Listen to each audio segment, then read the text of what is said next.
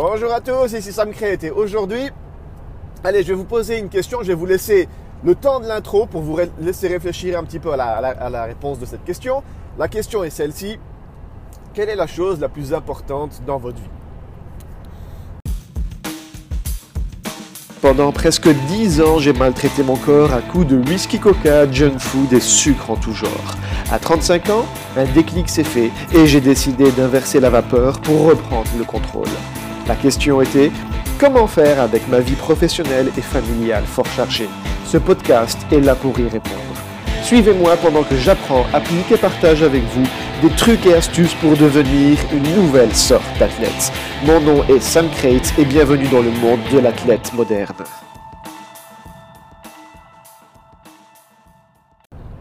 Oui, bonjour. Donc, voilà, ça c'est quelque chose qui est... Allez, c'est une partie un petit peu psychologique de, la chose, mais on va quand même essayer de l'aborder un petit peu. Et c'est quelque chose aussi qui permet de, faire un, certain déclic. Du moins, moi, ça a fait un, fameux déclic il y a, bah, il y a deux ans, hein, lorsque j'avais commencé à, me renseigner et lorsque j'avais commencé toute ma phase d'investigation, avant de commencer, il y a plus ou moins un an, à, bouleverser complètement mes habitudes et à bouleverser complètement ma, manière de fonctionner, ma manière de vivre et à, bah, me transformer aussi bien dans, ma tête que dans mon corps. Donc, comment, comment est-ce que tout ce raisonnement a, commencé? C'était, il fallait vraiment définir la chose qui était la plus importante pour moi. Et c'était pas compliqué. La chose la plus importante pour moi, il y a trois ans, c'était mon travail. Donc, je passais ma journée à aller bosser. J'allais, bosser, je me focalisais là-dessus. Je passais mon temps à apprendre. Je passais mon temps à me documenter je passais mon temps à faire un immense travail de recherche pour le seul et unique but d'être bon dans ce que je fais, dans ce que je faisais. C'est c'est allez, c'était mon boulot, c'était quelque chose de nouveau, il fallait que j'excelle dans mon boulot pour faire partie, euh, j'allais dire des meilleurs, mais pour non, pour avoir un, bon niveau et en fait, c'était mes euh, mes débuts dans le domaine du coaching. Hein, et quand c'est quelque chose qu'on ne connaît pas, eh ben, il faut qu'on travaille son art, il faut qu'on travaille encore, encore, encore et encore. Donc, ma priorité principale, c'était mon boulot. Après, ma deuxième priorité, bah, c'était ma famille. C'était ma famille et il fallait que je, m'occupe de, ma famille. Et la manière que j'avais pour m'occuper de ma famille, je vous, le donne dans le mille, c'était de travailler. Parce qu'en travaillant, j'avais des moyens de subvenir aux besoins de ma famille. Ça, c'est. Bah, y a, allez. C'est 1 plus 1 égale 2. Hein. donc vous allez me dire, jusque-là, il n'y a rien de, d'extraordinaire, rien de compliqué. Le problème, c'est que je faisais fausse route sur toute la ligne. C'est-à-dire que ces priorités, en numéro 1, le boulot, en numéro 2, la famille, ces priorités étaient fausses. Ces priorités n'étaient pas justes.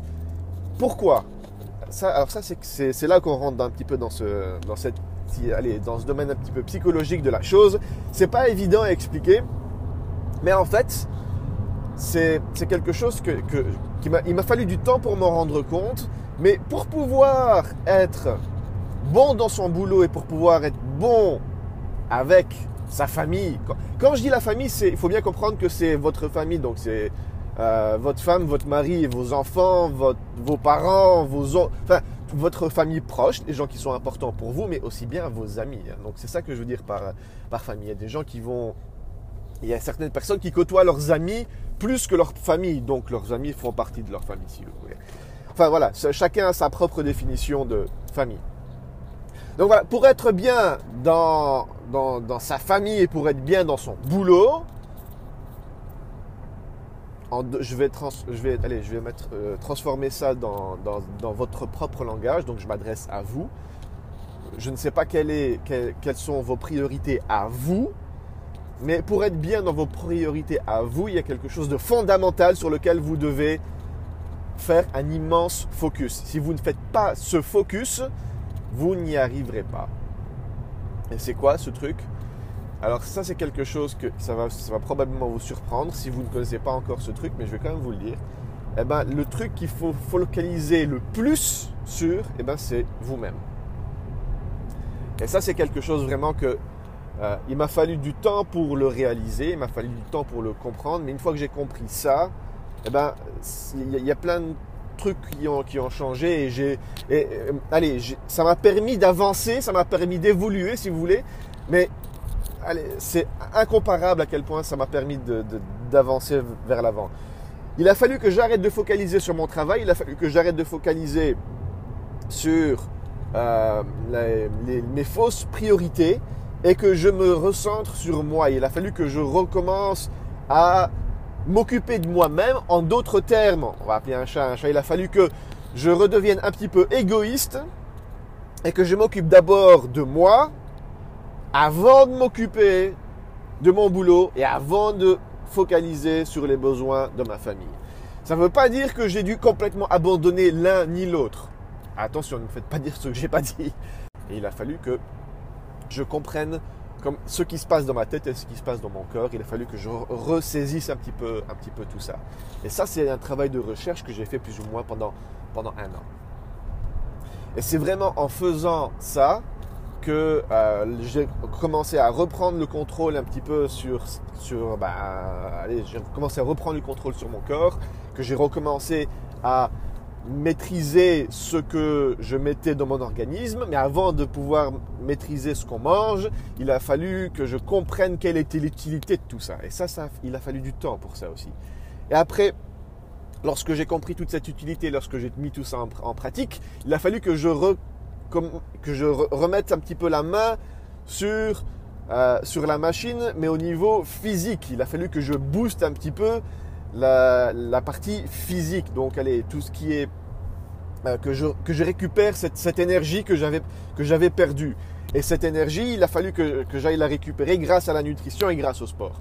avec ce, avec ce, ce jumelage, nutrition plus sport, j'ai récupéré le focus que, que, j'avais, que j'avais perdu. Donc j'ai remis, euh, c'est, vraiment remis, remettre le focus sur, sur moi-même. Et une fois que j'ai su élever cette partie-là, alors là, j'avais plus d'énergie pour mon travail et automatiquement, j'avais plus d'énergie pour ma famille. Alors, je ne sais pas si vous, avez, si vous me suivez depuis longtemps ou non, mais ça, c'est quelque chose dont, dont, je, vous parle souvent pendant l'hiver. Généralement, c'est un, sujet que, euh, que, je, que je rencontre pendant l'hiver et donc j'en parle pendant l'hiver. J'étais tout le temps malade avant. J'étais tout le temps malade parce que mes enfants allaient à l'école, ils ramenaient toutes des saloperies à la maison et ils nous transmettaient tous ces, tous ces virus, tous ces, tous ces germes. Et on était malade et il y avait tout ce cycle infernal où eux étaient malades, nous, on était malades. Et voilà, on se les transmettait les uns aux autres.